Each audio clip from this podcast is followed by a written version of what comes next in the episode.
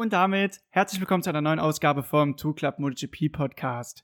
Wir sind zurück nach einer zweiwöchigen Pause mit dem Grand Prix von Mandalika. 25 Jahre nach dem letzten Grand Prix ist die MotoGP in Indonesien wieder angekommen. Eine neue Strecke mitten in einem Resort, in einem Urlaubsresort errichtet, hat man ein wahres Fest erleben dürfen. Es war auch chaotisch, aber natürlich auch mit einem tollen Rennen dann gekrönt wurden, als dann endlich alles funktioniert hatte. Das war ein wahres, wie gesagt, Fest. Bastian, ich freue mich sehr, dich zu sehen. Herzlich willkommen wieder zurück in Deutschland. Wie geht es dir? Servus auch von meiner Seite. Dennis hat eigentlich schon alles erwähnt, was man zu dem Wochenende hätte sagen müssen. Von Sonne bis Regen, von ähm, Spektakeln vor MotoGP-Rennen, ähm, lustigen Dingen, die davor passiert sind es war einfach ein Fest, wie er schon gesagt hat. Mir geht's gut, ich bin wieder zurück im Lande. Wir waren in Spanien beim Testen. Leider war zu Hause in Deutschland das Wetter besser als in Spanien, weil da regnet seit drei Wochen nur. Ähm, ist ja leider so, wir konnten trotzdem ein bisschen Meter machen und trainieren. Gut vorbereitet geht's für uns dann Anfang Mai zum Lausdring, wo die Saison dann startet. Aber jetzt kommen wir zum Podcast. Wir waren, oder die MotoGP war in Indonesien, besser gesagt Amanda Lika Circuit. Und Dennis, fangen wir doch mal an mit dem Zeittraining.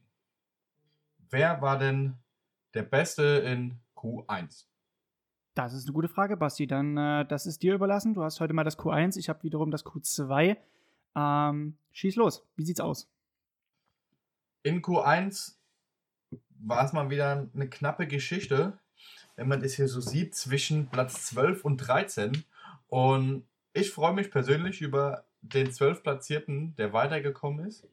Und es ist kein anderer als Fabio Di Gian Antonio, der sich letztes Jahr in der Moto2 schon gut bewiesen hat und jetzt das erste Mal in Q2 kommt, sich nicht direkt qualifiziert, sondern durch Q1 in Q2 kommt, auf Platz 11 und damit auch direkt in Q2 schießt Pecco Bagnaya. Ich glaube, über Pecco Bagnaya sollten wir nochmal ein Wort verlieren, einer der, der heiß für den Titel gehandelt wird, hat im Moment irgendwie nicht so um, seinen Flow, würde ich sagen. Also im letzten Rennen schon nicht richtig zurechtgekommen, kein gutes Training, Qualifying und jetzt irgendwie auch so ein bisschen durchwachsen alles. Ähm, Dennis, was sagst du denn gerade zu Pecco? Ist, glaube ich, mit die größte Enttäuschung des Jahres 2022, wenn ich so ganz offen und ehrlich sein darf. Man muss überlegen, wir reden von jemandem, der die letzte Saisonhälfte im Jahr 2021 dominiert hat. Das war die Antwort auf Quattararos dominante Performance in der ersten Saisonhälfte. Er hat das Bike damals sehr gut beherrschen können. Die GP21 war top. Jetzt dachte man eigentlich, die GP22 ist noch besser, aber ähm, im Gegensatz zu Honda, wo die neuen Besen besser kehren, war das eben bei Ducati noch nicht so der Fall. Ich denke, einerseits hat das Glück noch nicht so mitgespielt und Basti, das ist eigentlich ein guter Hoffnungsschimmer. Im, am Freitagstraining, da hatte Pego noch gemeint, und er war aber außerhalb der Top 20, dass er den besten Tag seines äh, 2022er Lebens hatte, weil da hat wirklich alles gepasst und man ist auch jetzt momentan gar nicht mehr so auf diesem Test Testweg, man muss probieren und sowieso ein Pipapo, sondern man versucht gerade wirklich nur Meter zu machen, wie du beim Test, Basti. Man versucht einfach nur Meter zu machen, mehr Confidence in das Bike zu bekommen und dann kommt das eigentlich auch von selbst. Und guck mal, Basti, vier Zehntel Abstand zwischen Pecco und Dijan Antonio, das ist viel in der MotoGP, oder? Das auf jeden Fall. Und wenn man seine Zeit nimmt und in Q2 setzt, wäre er auch normal auf ähm, Platz 2 gewesen. Was ja dann leider in Q2 konnte er nicht mehr schneller fahren als in Q1. Und ähm, ich denke, das braucht jetzt einfach seine Zeit. Es ist ein bisschen verkorkst, auch ein Jack Miller, der auch immer noch so ein bisschen seine Probleme hat.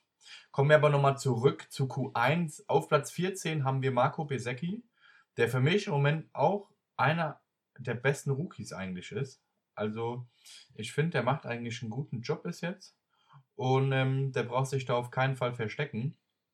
Übrigens, auf Platz 15 und darf 16. ich kurz einhaken, dass er am FP4-Training sogar einer der schnellsten war. Er hat zeitweise sogar das FP4 angeführt. Das war total verblüffend. Der hat diesen Softreifen, den er da verwendet hat, so gut ausgequetscht. Äh, das war eine Top-Performance. Du hast vollkommen recht. Und er ist leider gestürzt in Katar. Da hat leider auch das Ergebnis nicht ganz gestimmt. Aber hey, Basti, du hast das gut gemeint, das war gut analysiert. Der ist eigentlich auf einem Top-Weg. Das stimmt auf jeden Fall. Wie gesagt, kommen wir jetzt mal zu Platz 15 und 16. Und da stehen nämlich die zwei besten Hondas. Und das ist Marc Marquez und Paul Espargaro. Irgendwie lief es in Mandalika nicht so für Honda. Also, wir werden später noch drauf zukommen. Wir hatten ja auch dann im Warm-up noch ein heftiges Ereignis eines Honda-Fahrers. Die meisten werden es wahrscheinlich schon wissen. Und Mandalika war nicht so die Strecke für die Hondas. Wenn wir dann sehen, Alex Marquez auf Platz 19 und ein Taka Nakagami auf Platz 24 und damit letzter. Ähm, irgendwas hat da anscheinend nicht gestimmt. Ich hat, das war bei ich, allen honda Ich weiß ganz genau, was nicht gestimmt hat. Und das war nämlich der Reifen, der verwendet wurde. Basti, beim Test ist aufgefallen, die Karkasse des 22er Reifen ist zu weich. Der würde die Renndistanz aufgrund der hohen Asphalttemperaturen in Mandalika nicht durchhalten. 60 Grad plus. Und teilweise haben sogar Motorräder gebrannt. Aber das ist, hat nicht damit zu tun gehabt, aber wir hatten zum Beispiel im FP4 auch ein brennendes Motorrad von Alex Rins, ähm, der übrigens auch Öl verteilt hat und darauf ist Johann Zarko ausgerutscht. Da auch gute Besserung in dem Sinne. Nein, aber um darauf zurückzukommen, man hatte einen vier Jahre alten Reifen gebracht.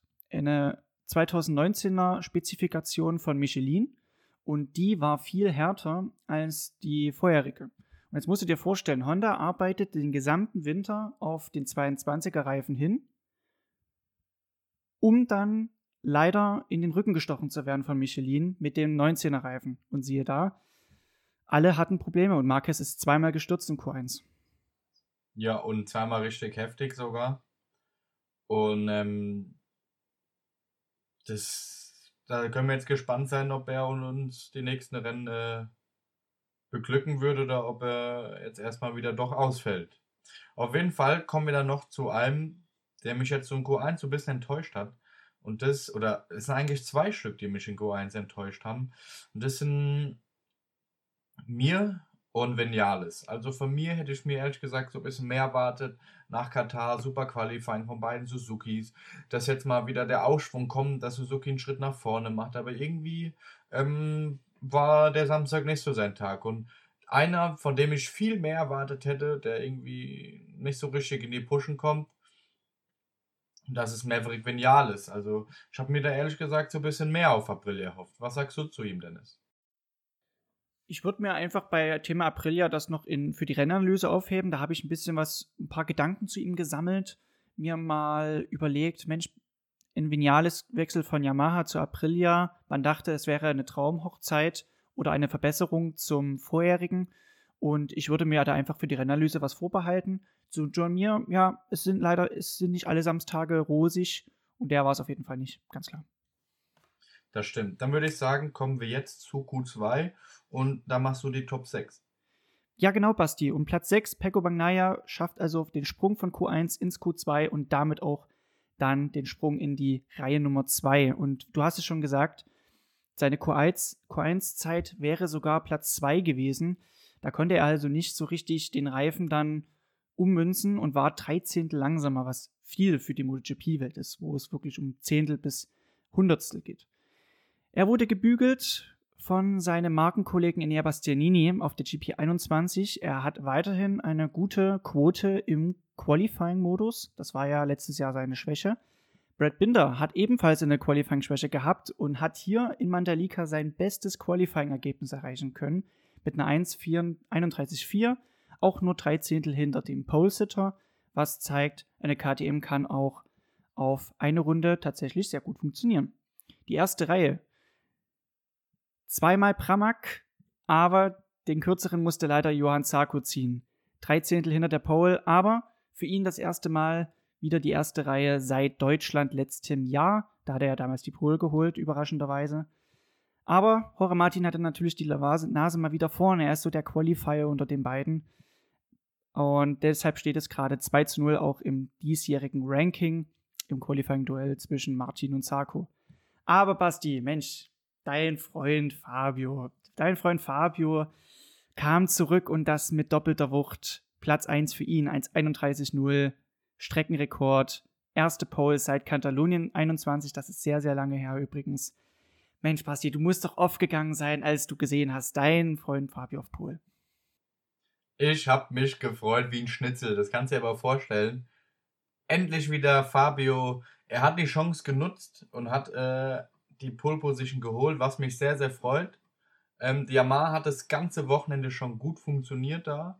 Am ersten Tag waren ja Morbidelli und Quattararo die zwei schnellsten. Ähm, der Samstag sah schon mal sehr gut aus und da war ich auf jeden Fall auf den Sonntag gespannt.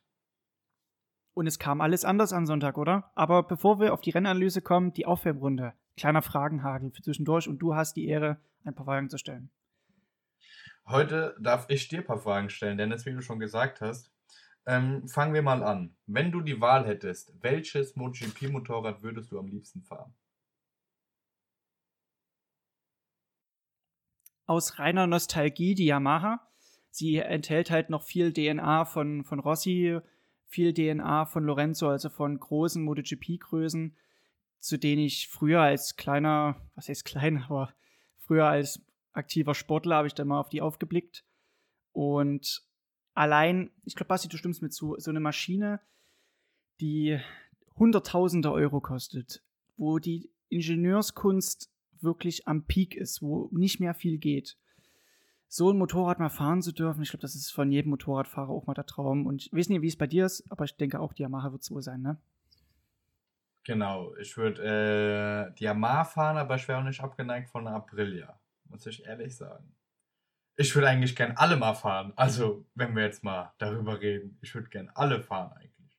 Kommen wir aber zu der zweiten von unseren drei Fragen. Wenn du einen Tag mit einem GP-Fahrer tauschen könntest, welcher GP-Fahrer wäre das?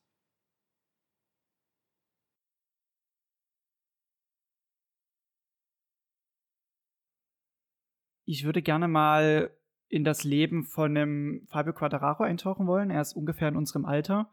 Aber wenn man sein Leben mal betrachtet, was er schon für Herausforderungen gemeistert hat, wo er jetzt ist, mich würde es einfach mal interessieren, was für eine Wendung auch ein Leben nehmen kann, wenn man es nach oben schafft, wenn man wirklich bis zur Topspitze rauskommt und ähm, aber noch so jung ist. Deshalb, ich würde mit dem Weltmeister einfach mal tauschen wollen. Und die dritte Frage von mir ist, ähm, was, was würdest du den GP-Fahrern ähm, empfehlen, vorm Rennen für eine Musik zu hören, damit sie am besten fokussiert sind? ACDC Thunderstruck. Ganz klar. Ganz klare Geschichte. Da habe ich eine kleine Geschichte. Nürburgring 2015. Das war das zweite Saisonrennen und ich kam relativ schlecht in die Saison rein. Es lag daran, dass ich einen Motorschaden kurz vorm Rennen hatte, vorm ersten Saisonrennen. Da ist mit der Motor hochgegangen und ich musste einen neuen Motor einbauen. Und das waren so, das war genau eine Woche vorm Rennen. Also schlimmer kann es einem nicht treffen. Da haben wir schnell einen Motor eingebaut, das war schon eine Aktion für sich. Und dann musste der Motor natürlich auch eingefahren werden. Es ist schlimm, wenn ich die Frage kurz ein bisschen überstrapaziere. Das heißt, ich bin an einem Mittwoch vor dem Rennwochenende an eine kleine Strecke gefahren, habe dort drei Stunden den Motor eingefahren, so gut es geht, aber der war leider noch nicht on top. Die Leistung war überhaupt nicht da. Deshalb hatte ich einen schlechten Saisonstart, obwohl ich einer der Favoriten war. Und es war eigentlich meine Heimstrecke. Also es war eigentlich alles angerichtet für ein Top-Ergebnis. Und ich kam auch als Doppelsieger aus Donington. Hat mich natürlich gewurmt. Und da habe ich mich mental wieder gefasst und war im Angriffs Angriffsmodus das gesamte Nürburgring-Wochenende. Und ich hatte auch das Glück, dass das Wetter mitgespielt hat. Deshalb war ich jegliche Sessions vorn. Ich habe immer dominiert. Konnte auch alles alleine fahren. Das war mir wichtig. Ich hatte keinen Bedarf, mich irgendwo ranzuhängen. Und dann kann ich mich noch an eine Szene erinnern. Ich bin durch das Paddock gelaufen, ACDC, auf den Ohren. Und mir kamen Dirk Geiger und Toni Erhardt entgegen. Die standen mit mir zusammen in der ersten Reihe. Und ich hatte Kopfhörer drin, Sonnenbrille auf, Kappe auf. Und ich war so in der Zone drinne, ich hatte den, das war ziemlich asozial, ich habe den nicht Hallo gesagt, obwohl die kurz gegrüßt hatten. Ich war aber so fokussiert, weil das Lied hat mich so in den Sog gezogen und das war auch dann zum Schluss einer meiner besten Rennen. Ich habe die, klingt jetzt harsch, ich habe die aber niedergebügelt. Also ich wusste, ich habe wirklich das gesamte Rennen mit denen gespielt. Und siehe da, das hat dann auch dazu gefruchtet, dass ich einen Sieg holen konnte. Deshalb aus guter Erfahrung, Recommendation für jeden, ACDC hören. zündet immer. Aber das ist doch eine schöne Erfahrung und manchmal muss man seinen Gegner noch zeigen, äh, wer hier der Hasenpapa ist. Echt so. Basti, die Top-Fragen, hat mir echt Bock gemacht. Jumpen wir Sehr rein. gut, dann mm, machen wir weiter mit der Rennanalyse. Rennanalyse. Also, Rennanalyse. Fangen wir mal an damit, dass es kurz nach dem Moto2-Rennende richtig angefangen hat zu regnen. Also nicht nur so ein bisschen, es hat richtig angefangen zu regnen. Also richtiger Monsumregen. Und wer es geguckt hat, ähm, hat sich auf einmal gewundert, was läuft denn da im Fernsehen lang? Dennis, erzähl uns doch mal, wer auf einmal durch die Boxengasse gelaufen ist. Ich habe das nur im Nachhinein gesehen. Du musst dir vorstellen, ich bin früh aufgestanden, habe alle Sessions geguckt und ich war wirklich tired, ich war wirklich müde. Und diese Verzögerungen haben mir aber dann immer so ein bisschen Puffer gegeben zu nappen, ein bisschen zu schlafen. Ich habe dann gesehen, da ist eine Wetterfrau durch die Box gelaufen und hat einen Anti-Regentanz, würde ich jetzt mal sagen, gemacht. Und, und, geil, Fabio macht er so ein bisschen nach, hat er, glaube ich, ein Eis oder so und es ist ihm dann runtergefallen währenddessen. und das hat dazu geführt, dass der Regen auch ein bisschen abgenommen hatte. Zwinker, Zwinker. genau, der Monsunregen hatte abgenommen und ähm, die Jungs konnten dann doch starten, nachdem erst spekuliert worden ist, das Rennen sogar auf den Montag zu verschieben und da nachzuholen, haben sie es dann doch gestartet. Und fangen wir mal an äh, mit, mit, dem, mit dem Start. Der Start war an sich schon sehr hitzig. Es wurde, es wurde ähm, am Anfang sich direkt schon hart abgetastet, da jeder für sich schnell das beste Gefühl haben wollte, da einfach noch gar keine Meter im Regen gemacht worden sind und ähm, keiner so ein richtiges Setup hatte. Wie, was war schon am besten für, ein, äh, für eine Federung, Luftdruck der Reifen und und und. Und am Ende war es Miguel, Miguel Oliveira, der das beste Setup und Vertrauen hatte und ähm, sich den Sieg in Mandalika geholt hat auf KTM. Ähm, Dennis, was sagst du dazu? Der ist eingeschlagen wie der Blitz vorm Rennen. Ich dachte wirklich, dass sie gar nicht mehr fahren, weil da ist wirklich auf der Strecke ein Blitz eingeschlagen. Und ich muss sagen, Miguel Oliveira hatte strategisch die beste Wahl getroffen. Er hatte sich ein Zugpferd gesucht, hat somit Vertrauen aufgebaut. Und als er dann den Speed hatte, hat er sich vorne, also an die Spitze gesetzt und einen grundlegenden, sehr guten Vorsprung rausgefahren. Ich weiß nicht, Basti, wen, auf wen hattest du getippt? Ich hatte interessanterweise vorm Rennen noch KTM so als Idee gehabt. Aber ich, dann saß ich so da, das war wirklich so ein Hin und Her. Ja, gut, Miguel Oliveira ist ja in Katar gestürzt. Aber Brad Binder, der hat ja auch das Podium geholt. Andererseits, Miguel Oliveira hat mehr Siege. Ja gut, Brad Binder hat nur einen weniger. Ja gut, aber Miguel Oliveira steht aber auch hinter Brad Binder und Brad Binder steht auf der 4. Dann habe ich dann leider Brad Binder genommen als Platz 2. Also ich wusste, eine KTM kann mitspielen. Es geht um Fahrbarkeit. Miguel Oliveira, das kam jetzt nicht unerwartet.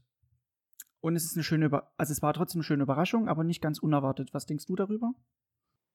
Also ähm, im Regen habe ich auch ehrlich gesagt auf den Jack Miller gesetzt. Ich erinnere mich dann mal wieder gerne an äh, Le Mans letztes Jahr. Und war doch dann überrascht, ähm, wer am Ende als Zweiter durchs Ziel gefahren ist. Und das war kein anderer als Fabio Quattararo. Der ist im Regen ja wirklich über sich hinausgewachsen und am Ende hätte man fast gedacht, dass es nochmal ganz eng wird Richtung Miguel Oliveira, da er nochmal zweieinhalb Sekunden zugefahren hat in den letzten vier Runden. Auf Platz, auf Platz 3 haben wir dann Johann Sarko, der zweite Franzose, Doppelpodium für Frankreich, ähm, der auch, was man sagen muss, in den letzten vier Runden auch nochmal richtig schnell war. Und da auch nochmal knapp wurde mit Fabio Quadraro. Auf Platz 4 kommt dann Jack Miller, der am Anfang mit Miguel, der am Anfang mit Miguel Oliveira im Infight war, aber dann doch irgendwie ähm, nicht mehr das Gefühl hatte und die Reifen eingegangen sind, laut seinen Aussagen. Ähm, aber bis jetzt das beste Ducati-Ergebnis, das Ducati-Werksergebnis, jetzt in den ähm, beiden Rennen. Und auf Platz 5 kommt unser Pechvogel vom letzten Jahr und das ist Alex Rins was sagst du dazu, Dennis? Ducati, ähm, Suzuki in den Top 5, diesmal mit Alex Rins. Ähm, denkst du, dass es dieses Jahr ein besseres Jahr wird für Suzuki? es muss ein besseres Jahr werden. Die Stakeholder müssen auch befriedigt werden und die Fahrer natürlich auch. Es geht um Verträge, es geht um die Fahrer bei Laune zu halten. Aber sieben Sekunden, 7,8 Sekunden, der Teamkollege mir war ja auf Platz 6 ins Ziel gekommen, ist ein Indikator dafür, dass die Pace einfach wirklich eine Stufe schlechter ist. Man sagt jetzt, kann ich sagen, dass sie fernab von Schlag sind, wie zum Beispiel es Honda an diesem Wochenende war. Aber es fehlt nun mal ein Fünkchen mehr, vielleicht eine Komponente, vielleicht noch ein noch nicht erforschtes Potenzial, um wirklich vorne mitzuspielen, wie es Yamaha geschafft hat. Wobei, lass uns mal kurz nochmal den, den Blick auf Platz 2 auf Yamaha widmen, weil wir haben uns ja in Katar noch nicht so über Yamaha gekümmert, obwohl ja viel angefallen ist. Schlechtester Topspeed. 8 km/h im Schnitt zu langsam, das war letztes Jahr schon ein Problem, ist jetzt immer noch ein Problem. In Fabio Quadraro, der am Limit war und nicht mehr mehr liefern konnte. Wobei man sagen muss, ein kleiner statistischer Fakt, die Werks-Yamahas haben letztes Jahr Katar 1 und Katar 2 für sich entscheiden können. Jeweils mit einer Gesamtzeit von 42 Minuten 28 und 42 Minuten 23. Das diesjährige Rennen war 10 Sekunden schneller, 42,13. Da fragt man sich natürlich, ist das Potenzial erreicht? Ich denke ja. Können die Fahrer noch mehr rausholen? Ich denke nein. Und ich finde, wenn ein Quadraro sagt, der weiß nicht mehr, was man noch verbessern kann, wenn man schon am Limit ist, Basti, das hört sich sehr schwierig an, weil jetzt hatte man, glaube ich, nur Glück, dass der Grip auf der Strecke so gut war. Das glaube ich auch. Also die Jungs sind schon so schnell und es wird immer schwieriger, halt noch besser und noch besser und noch besser zu werden. Ähm, irgendwo ist halt auch mal eine Grenze. Und ich denke, dass wir so langsam dahin kommen oder schon da sind und es halt jetzt noch schwieriger wird, noch besser zu werden. Und ich muss ehrlich sagen, ich bin gespannt, wie Yamaha reagieren wird, aber sie müssen jetzt nochmal einen Ticken besser werden, um halt konstant auf jeder Rennstrecke äh, in den Top 3 mitspielen zu können, so wie es Ducati macht. In Katar, das Schöne ist ja bei Katar, die Bedingungen sind immer konstant. Man hat immer ein Nachtrennen, ungefähr die gleichen Temperaturen. Die Strecke verändert sich nicht großartig, wobei natürlich Sand immer eine Rolle spielt. Man hat außer, glaube ich, 2016 einen fünften Platz geholt, sonst immer in den Top 3. Jetzt im Platz 9, das ist sehr erheblich, das ist ein großer Schnitt. Umso überraschender natürlich die Performance in Mandalika, finde ich, Basti, weil man redet hier einfach von einem 1-2 am Freitag, eine Pole am Samstag und ein Platz 2 am Sonntag ist eigen und drei Yamahas in Top 10. Das noch dazu. Also man hat ja mit Darren Binder auf Platz 10 sogar noch eine dritte Yamaha in den Top 10 platzieren können. Ich glaube, man hat gar nicht die Regenschwäche ablegen können. Hot Take. Es war nur die Strecke, weil die eben so viel Grip hat. Und Yamaha braucht nun mal diesen Rear Grip, diesen Hinterrad-Grip, um überhaupt funktionieren zu können. Das war eigentlich nur glücklicher Umstand, Hot Take, anstelle von Ingenieurskunst oder gutes fahrerisches Fahren. Das, ja, da stimme ich dir sogar zu und ähm, das wird auf jeden Fall, denke ich, für die Zukunft noch ein heißes Thema sein. Ich finde auch, was schwierig ist, das Überholen. Die können nicht überholen. Also ich, umso beeindruckend, dass Fabio Quadraro es geschafft hat, Ducatis im Geschlängel auszuhebeln, klar. Aber du hast es in Katar gesehen, die waren auf den Geraden machtlos und konnten kein, äh, keine Akzente setzen und wurden noch zum Schluss, auf, das war ja auch noch ein Ding, Quadraro wird auf der Startziellinie von Zarco überholt in Katar. Also ich finde nicht, dass Yamaha eigentlich einen guten Weg gerade eingeschlagen hat und hier ein Mandalika mit einem blauen Auge davor gekommen ist. Das stimmt auf jeden Fall. Das blaue Auge trifft es ganz gut. Und apropos blaues Auge, haben wir jetzt auf Platz 7 einen Franco Morbidelli, der jetzt eine super Performance gezeigt hat, vom Platz 15 auf 7, wo ich mich wirklich sehr drüber freue da ich auch so ein kleiner Morbidelli-Fan bin, äh, liegt nicht nur an der Startnummer. und ich ehrlich sagen muss, dass ich mich jetzt sehr für ihn freue, da er auch bei Pedronas oftmals immer der, das schwächere Material hatte und so weiter und so fort. Und er doch jetzt die Chance hat, sich zu zeigen und ich ähm, finde, dass er das Step für Step immer besser macht und ich denke, ins weitere Rennen auch ein Kandidat fürs Podium auf jeden Fall sein wird. Auf Platz 8 haben wir Brad Binder, die zweitschnellste KTM, auch solides Rennen, die Gruppe vom Platz 8 bis Platz 14 ähm, war ein Pulk, also es war eine Gruppe, wirklich sehr eng bis zur letzten Runde, wurde dann noch hart gefightet. Auf Platz 9 Aleix Espargaro und damit die schnellste Aprilia. Auch solides Rennen gefahren. Hätte sich, glaube ich, ein bisschen mehr erhofft, aber ich denke im Großen und Ganzen die Punkte mitgenommen, sitzen geblieben, alles richtig gemacht. Auf Platz 10 bester Rookie in der Tabelle, der Überraschungseffekt in Indonesien für mich. Und Platz 10 ist kein anderer als Darren Binder. Boom. Richtig. Darren Binder, Platz 10, bestes Ergebnis von ihm. Dennis, was sagst du zu Darren Binder? Ich glaube, die Kritiker sind erstmal ruhig gestellt. Erstmal in einem Regenrennen, was nochmal viel schwieriger ist, weil es ist eine mentale Anstrengung und keine körperliche Anstrengung ein ähm, Enea Bassanini, ein Paul Espargaro, Alex Marquez, Pecco Bagnaia, Maverick Vinales, allein diese fünf Fahrer hinter sich zu lassen. Vom vorletzten Startplatz vor auf die 10, das ist eine Tip-Top-Performance. Er ist der beste Rookie in der Tabelle gerade, das glaubt man kaum. Und ich finde auch, da muss man mal kurz an KTM mal noch anknüpfen. Ich finde Werksteam Hui und das Tech 3 Team Fui, ehrlich gesagt. Wir haben, man hat einen Punkt Ausbeute in zwei Rennen in Raul Fernandes, der jetzt 17. wurde, und in Remy Gardner, der letzter wurde. 55 Sekunden Rückstand bei 20 Runden. Also, hallo? Also da hat man tatsächlich eine sagen, Überraschung, ne? Das stimmt, ich muss auch ehrlich sagen, ich hätte mir mehr erwartet von Tech 3. Wirklich mehr, auch vom Remy Gardner oder Raul Fernandes.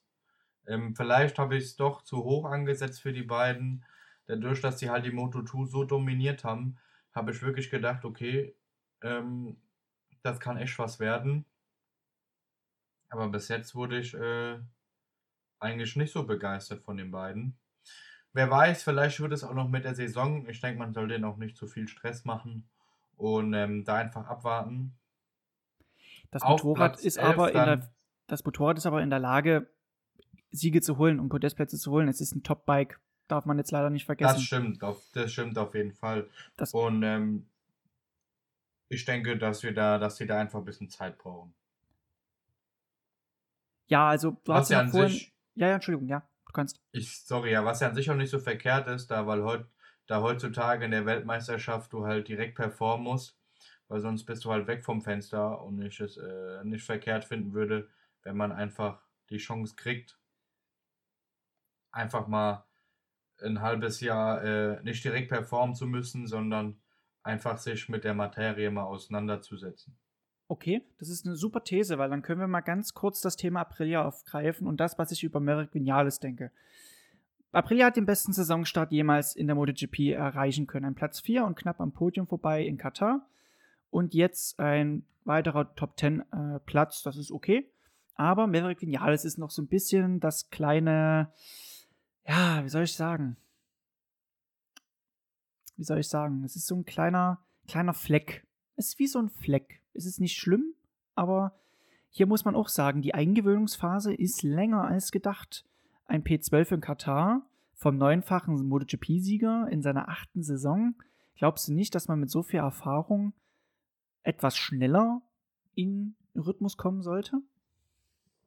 Auf jeden Fall. Ich hätte, wie ich schon am Anfang gesagt habe, mir ein bisschen mehr erwartet von Maverick Vinales.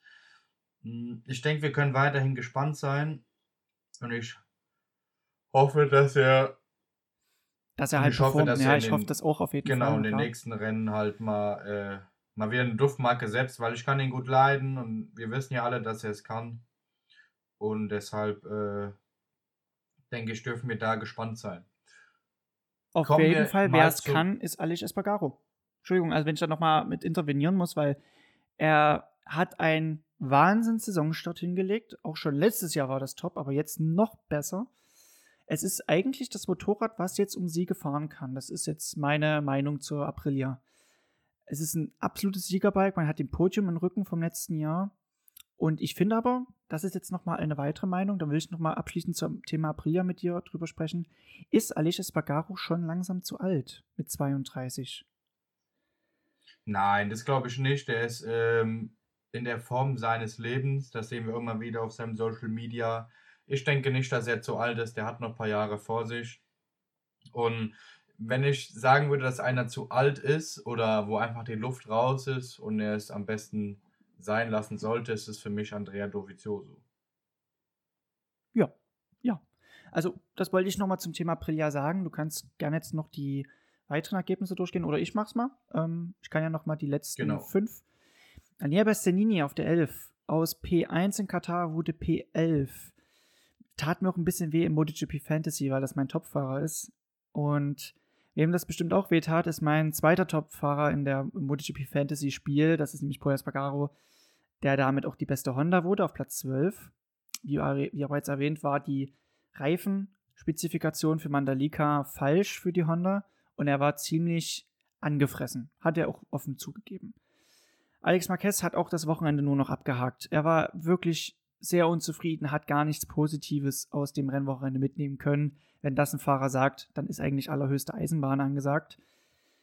Ähnlich wie bei Luca Marini äh, hat er wenigstens seinen Teamkollegen Marco Bezzecchi ordentlich hinter sich lassen können. Hat wieder Punkte geholt, mussten lassen. Er hat jedes Rennen letztes Jahr in Punkten beendet. Diese Serie geht weiter, mussten lassen, ja für einen Halbbruder von Valentino Rossi. Mhm. Und noch schlimmer, und ein Punkt in zwei Rennen, Basti, Pego Magnaya, wir haben ihn schon thematisiert. Er hat auf jeden Fall ordentlich zu rudern jetzt in den nächsten Rennen, vor allem dann in Argentinien dann. Äh, mit einem Blick auf die Tabelle, Enia Bastianini behält, die, behält diese WM-Führung trotzdem mit 30 Punkten vor Brad Binder auf der 2. Weltmeister Quadraro folgt dicht mit einem Punkt Abstand auf der 3 Sieger Oliveira auf der 4 mit 25 Punkten, hat natürlich 0 in Katar gemacht. Und Joan Zarco auf der 5 hat also mit diesem Podestplatz den Sprung in die Top 5 zurückschaffen können. Und ich finde, auch da gehört er persönlich meiner Meinung nach hin. Basti, wenn du nichts weiter mehr hast, würde gerne auf die Awards kommen. Genau, fange ich an mit meinen gerne. Awards. Mein Fahrer des Rennens, ganz klar, Fabio Quadraro und ich denke, da sind Dennis und ich sehr einig, was es angeht. Und da brauchen wir nichts zu sagen. Er ist über sich hinausgewachsen und hat wirklich ein super, super Rennen gefahren. Obwohl wir auch Fahrer des Rennens Miguel Oliveira nehmen könnten. Ich fand beide gut, beide haben einen Top-Job gemacht und für mich wären es auch beide gewesen. Für mich war das Supreme Fabio Quadraro, also eine neue Evolutionsstufe. Wir reden von einem Quadraro in der Rookie-Saison, dann einem, der um die Weltmeisterschaft kämpft, aber leider mental und durch Fehler dran scheitert. Weltmeister Quadraro und jetzt Supreme Quadraro.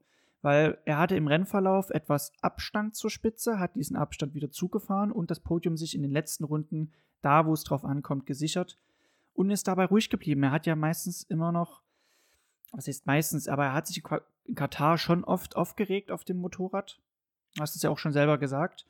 Und hier hat man einen sehr fokussierten Quadraro erlebt. Und das hat mir echt gut gefallen und das ist weltmeisterwürdig auch gewesen. Das stimmt auf jeden Fall.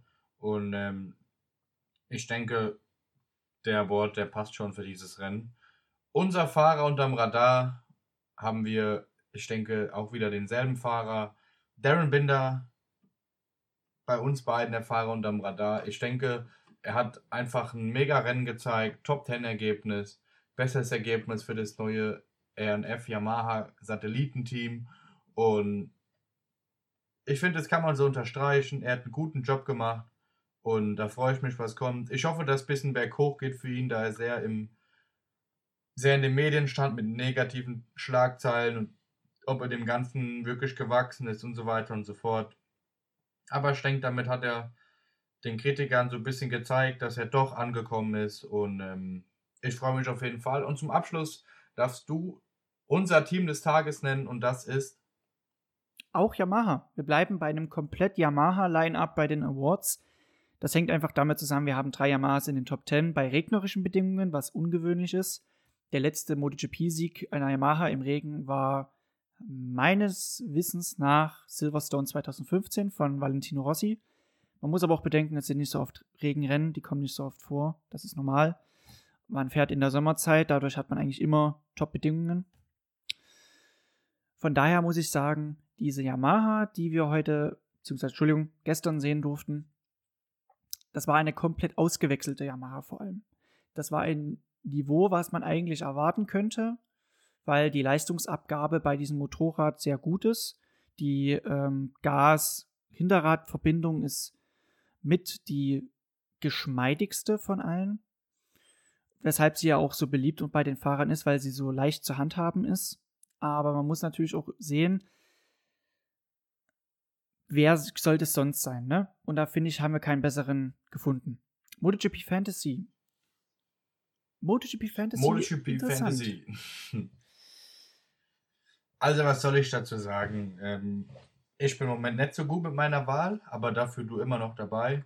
Ich habe ähm, nur 52 Punkte erreicht diesmal, habe mich da ein bisschen vertan, doch. Und ähm, muss mir jetzt fürs nächste Rennen noch ein bisschen mehr Gedanken machen. Dennis hat 72 Punkte geholt, auch nicht so viel wie beim letzten Mal und hat sogar seinen ersten Platz verloren an Kids Remean. Kids Air Mean. Und ähm, der führt jetzt mit 167,5 Gesamtpunkten, gefolgt von Dennis. Auf Platz 3 I'm Feel T mit 155 Punkten, was sehr knapp ist sogar. Ihr drei da vorne ist wirklich ähm, eine knappe Angelegenheit.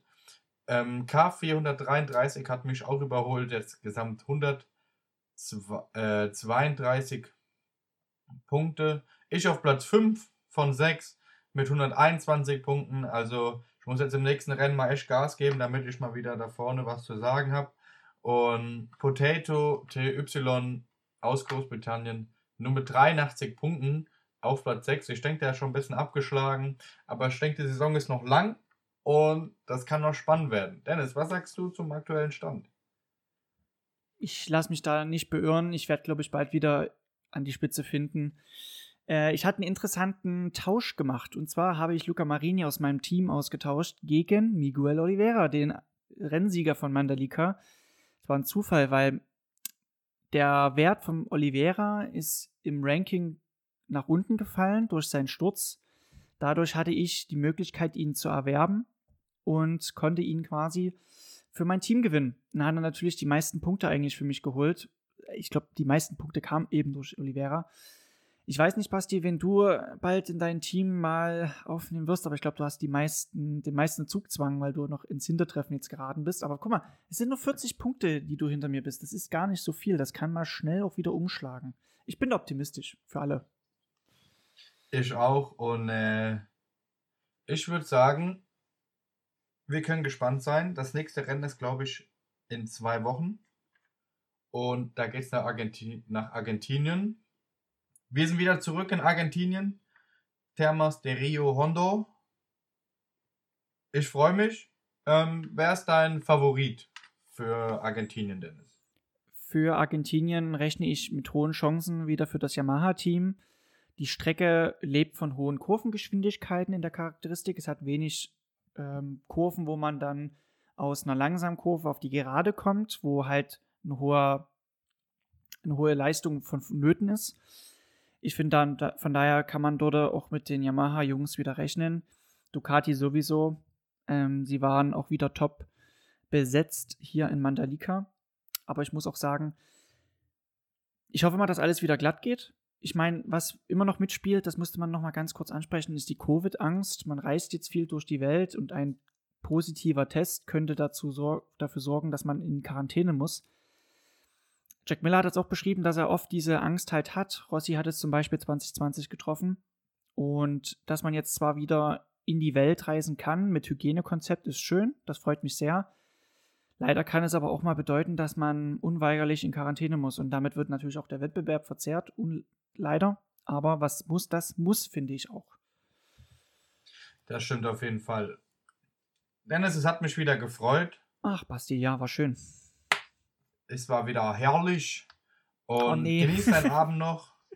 Lasst ja. ein Like da, lasst eine Bewertung da. Wir freuen uns immer wieder über euer Feedback. Und ich würde sagen, lasst es euch gut gehen und drop the mic.